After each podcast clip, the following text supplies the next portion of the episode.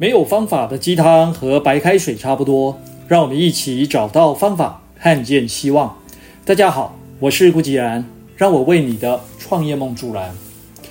大家都知道二十八十法则，也都会朗朗上口的说，百分之八十的营收来自百分之二十的客户，但是却很少有注意到，我们百分之八十的失败，也都是失败在最关键的百分之二十的事物上面。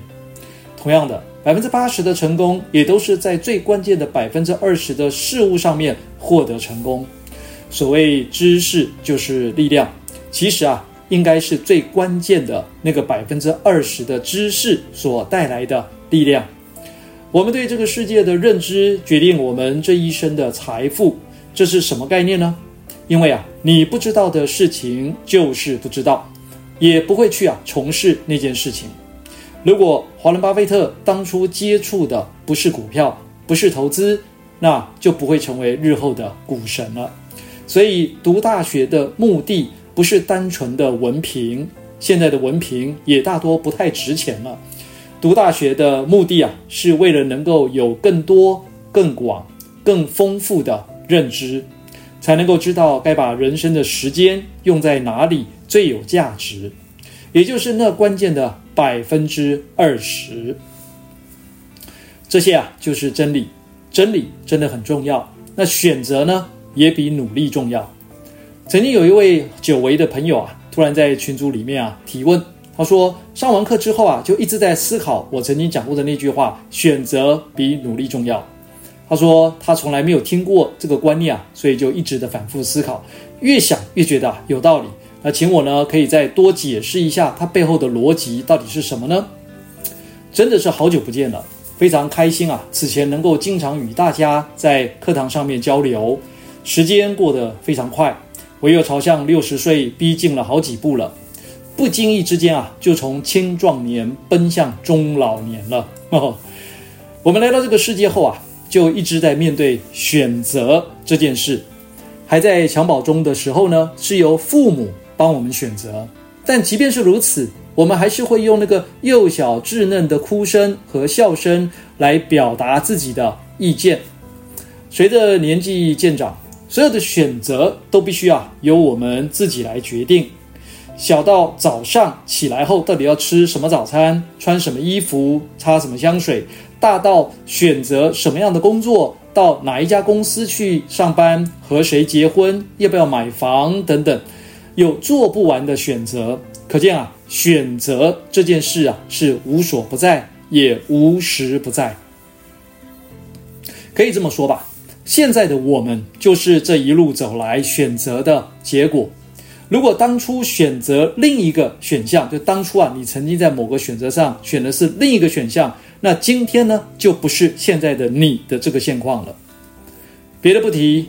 我的研究所同班同学，这个 K 啊，我们的代号叫 K 好了哦，他就是一个最好的例子。当初还在 d e p o University 念 MBA 的时候啊，他就已经是美国半导体设备厂亚洲五个厂的主管，公司配车、配房、高薪、超优越的这个福利措施等等。每年的年底呢，还要问他是不是满意这些 offer，不满意的话，还可以提出更多的要求。都啊，快想不起来他当时换车的速度有多快了。但是呢，就在他职涯发展啊最高峰的时候，他突然就选择离开原本的工作，把积攒多年的积蓄啊拿出来创业，走入了一个充满变数和风险的世界。最初三年啊，他的新公司一张订单都没有拿到，养了几十个工程师。厂房里面呢，听不到机器运作的声音，只有员工喝茶聊天的声音和新竹的风声、雨声，还有蚊子声。第四年的时候呢，他几乎已经是山穷水尽，积蓄也烧了差不多了。后来跑来台北啊，找我聊天抒发情绪。当时的他只喝得起一杯 Mr. Brown 的美式咖啡啊，我的印象非常深刻，就是他一杯我一杯，坐在这个地方喝。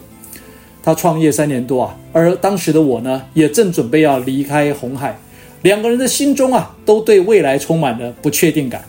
但就在那一次碰面之后啊，他决定，也就他选择去帮半导体厂洗垃圾桶，就这样一路从垃圾桶洗进了半导体设备的零件清洗，而且呢还越洗越旺，洗进全球最先进制程的所有设备，工厂也从一个厂变成两个厂、三个厂，从台湾一路设厂设到美国，事业做的是风生水起啊，进入了人生的另外一个高峰。好，我们再拉回来谈谈选择比努力重要这件事。从 K 的故事里面啊，就知道选择真的很重要。但这并不是说努力不重要哦，相反的，只有努力了，才有能力去选择。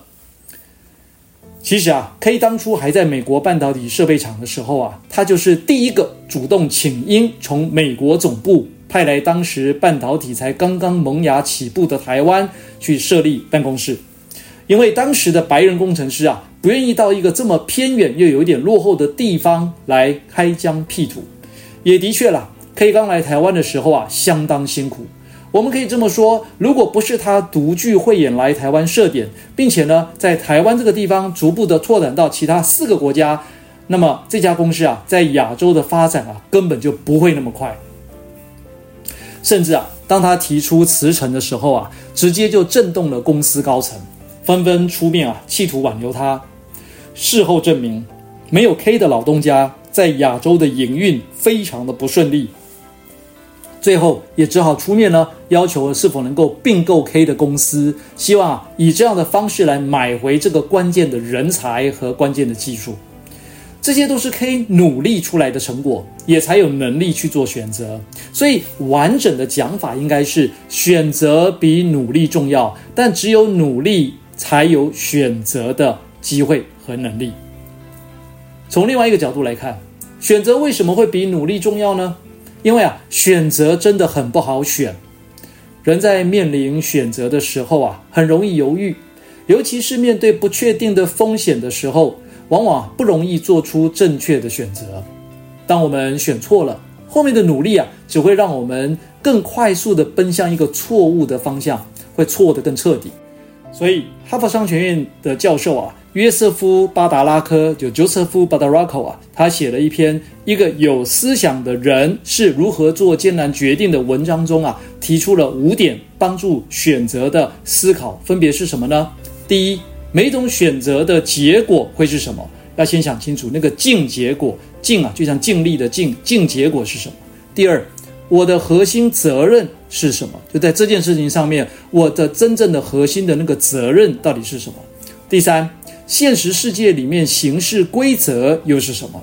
就虽然要做选择了，但也不能只想自己，也要考虑现实世界的游戏规则。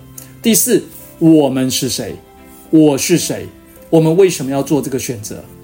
第五，我最终能够接受的结果是什么？一旦选下去之后，你就必须朝向那个目标、那个选择前进。那你想，你能接受这个结果吗？这包含了成功的结果跟失败的结果。好，选择啊，的确是比努力重要。是的，看得懂与看不懂啊，真是个大问题。新时代是思考力差距化的时代。思维呢，也才是一切的根本。有兴趣的朋友，我们量子思维课堂见喽！以上就是今天的晨间小语，如果喜欢，就请帮忙转分享出去喽。善知识要传递，才能产生力量。我们下回再会。